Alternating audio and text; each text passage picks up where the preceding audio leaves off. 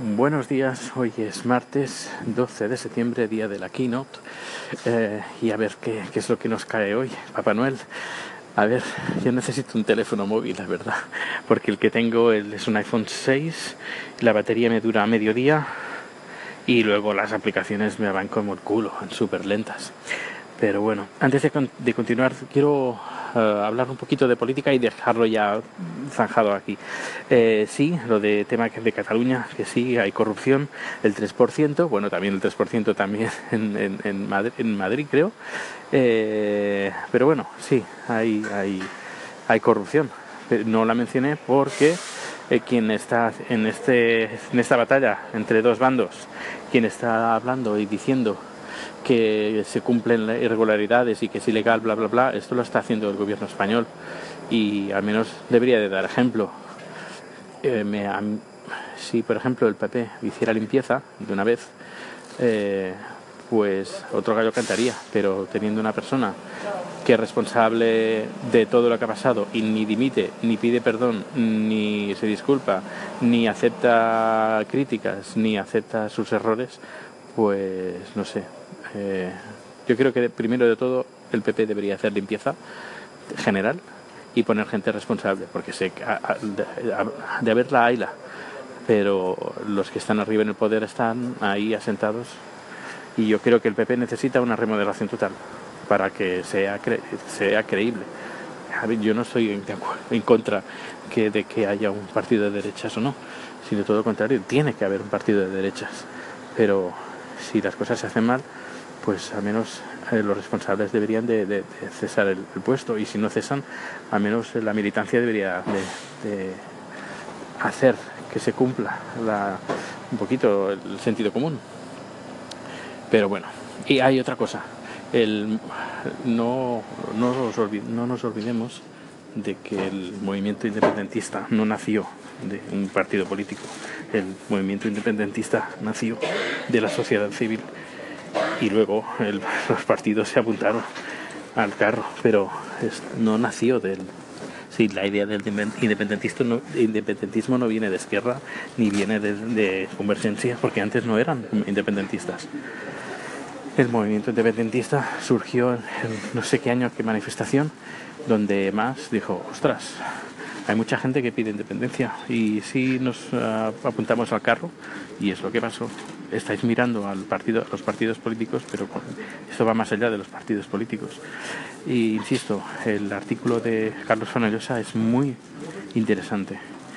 Eh, creo que el artículo se llama España no nos roba pero no nos representa y eh, lo recomiendo mucho, mucho muchísimo esa lectura. Uh, es larga eh, pero hace un estudio muy detallado de, del sentimiento, del porqué eh, y iniciar debate de eso. ¿no? No, intenta conseguir decir, pues esto es por culpa de esto, no, sino pone mmm, varios ejemplos de lo que ha pasado y es un artículo que lo escribió hace cinco años y es tan vigente como hoy, como hoy en día. Bueno, pues nada, eh, ya por eso, con eso zanjo el tema de la política, ¿ok? Pues nada, eh, voy para el trabajo, estoy esperando que el metro salga. Ayer trabajé 12 horas, hoy no, hoy voy a, va a ser más tranquilo. Ya creo que no tengo producción hasta hasta dentro de un par de semanas, creo yo, no sé. Va a ser un poquito tranquila esta semana. Hasta luego. Bueno, otra vez aquí. A ver, voy a dejar muy claro una cosa. Eh, no voy a hablar más del tema de independencia porque no es un problema mío. No vivo en España, me da igual. Me, da absolutamente igual. Eh, me la suda, ¿sabes? Eh, que no es mi problema. Insisto, no es mi problema. No sé, hay gente que me intenta... No lo digo por ti, Lobo. Eh, en Twitter ayer tuvimos una discusión y se creó un, enorme hilo y es que me da igual, es que me intentan, no sé, yo no intento convencer a nadie. En cambio, al revés sí, me intentan convencer de algo que ni me va ni me viene.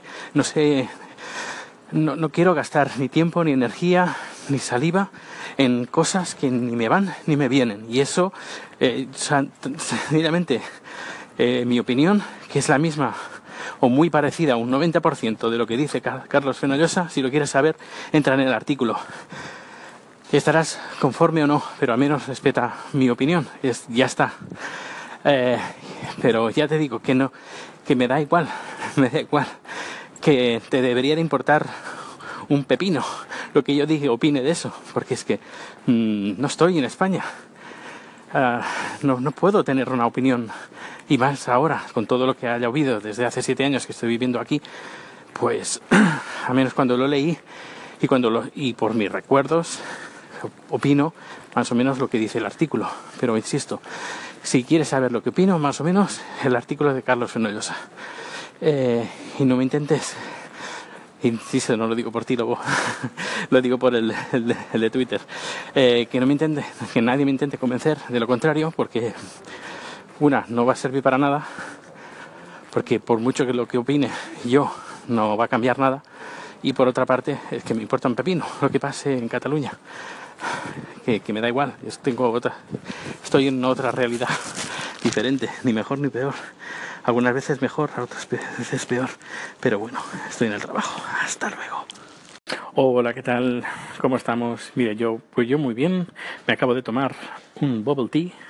¿Qué es eso de un bubble tea? Pues es un té con una especie de, de, bolitas dentro eh, que cuando las haces estallar en la boca tienen un liquidito por dentro y está riquísimo. Lo probé por primera vez cuando estuve en Filipinas, en Manila, y es un, no, no es un invento filipino, creo que es más bien japonés, pero que está muy bien. Té, té con leche eh, y luego estas bolas que estallan en tu boca, es fantástico. Y buscando hace unos días un lugar por aquí en Estocolmo, uh, pues mi compañera de trabajo, que es medio china, medio filipina y medio sueca, bueno, tres medios, pues eh, encontramos uno que está muy cerca de aquí, creo que es el único lugar donde venden este té con bolitas dentro y nada, hemos ido andando, hemos charlado un poco sobre el trabajo y bueno, sobre cosas y nos hemos tomado un té. Eh, pues, imagínate lo popular que es este té eh, que íbamos por la calle aquí en Gamlastan con todos los turistas y una chica ah, que iba con su novio paseando, eh, creo que era inglesa o algo así, eh, nos, ha parado, nos han parado y nos han dicho, eh, ¿dónde habéis comprado esto? Y bueno, lo hemos comprado aquí. Ah, queremos ir, queremos ir. Es tan difícil encontrar aquí este, este tipo de té en, Europa, es muy difícil. Y yo, ya, ya, no, pues ve aquí a, este sitio y ahí, ahí tienen. Así que, bueno, he puesto una foto en, en Twitter en mi cuenta de arroba BCN, le puedes echar un vistazo a ese té con bolitas dentro. Aquí no es que pongan muchas en comparación con cuando vas a Asia, que te ponen más, pero, pero bueno, siempre puedes pedir que te pongan más, más bolitas de estas. Yo las he pedido que eran de, creo que eran de melón. De melón, sí, eran bolitas de melón con un té bancha. Ah, sí, sí, todo muy rico, muy rico. Pues nada, ah, sigo trabajando y ya es hora de volver al trabajo después de la comida. Que hoy he comido eh, una ensalada de salmón, de salmón crudo, eh, al estilo tailandés, cómo no. Hasta luego. Muy buenas, ahora vengo con un cabreo. Y es que Norwegian tiene unos cojones como, bueno, como monumentos. Eh, como la Sagrada Familia, de verdad. Siempre he tenido problemas con Norwegian por retrasos. Eh, un viaje que hice a San Francisco, creo que fueron cinco o seis horas de retraso. Ah, luego no me querían devolver la indemnización, no me querían pagar la indemnización. Al final tuve que buscarme un abogado, eh, una, agencia. Al final me devolvieron el dinero y intentando hacer, hacer la pirula a la, agencia que me estaba tramitando la denuncia. Eh, bueno, ¿qué más? lo último ha sido lo último ha sido que eh, el, último viaje que hice a Barcelona, eh, llegué, bueno, ya salí con retraso. Y la vuelta también con retraso, faltaría más, para no perder la costumbre con Norwegian. Y llegué con dos horas y media de retraso. El vuelo tenía que haber llegado, creo que eran las la una la una y pico y llegué a las tres, casi las cuatro de la mañana. A esa hora no había ni taxi, no, no taxi es lo único que había. Pero bueno, yo había comprado el, trayecto de autobús, el de ida y vuelta, y, y no lo pude usar. Así que tiré por la borda uh, 10, 10 euros, no 11 euros, por la borda Eh, no pude coger ni el Arlanda Express, el tren, nada, absolutamente nada. Lo único que podía coger era un taxi, gastarme 50 euros para, y bueno, 50 más 10 que he perdido, de 60, en total 60.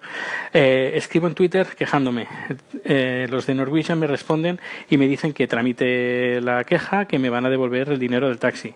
Hago la tramitación y al cabo de, creo que han pasado como tres semanas, dos, tres semanas, me responden que no, que no me van a devolver el dinero, que no me van a pagar el taxi. Ah, y bueno, eh, eh, inútiles. Eh, ¿Para qué ¿Por qué ponéis en una cosa en Twitter, respondéis que sí, que lo vais a devolver? En cambio, cuando haces la petición, dedicas un tiempo a rellenar todos los todo lo que te piden, el número de vuelo, escanear el ticket. Eso es tiempo, ¿sabes? Esto, esto, el tiempo es dinero.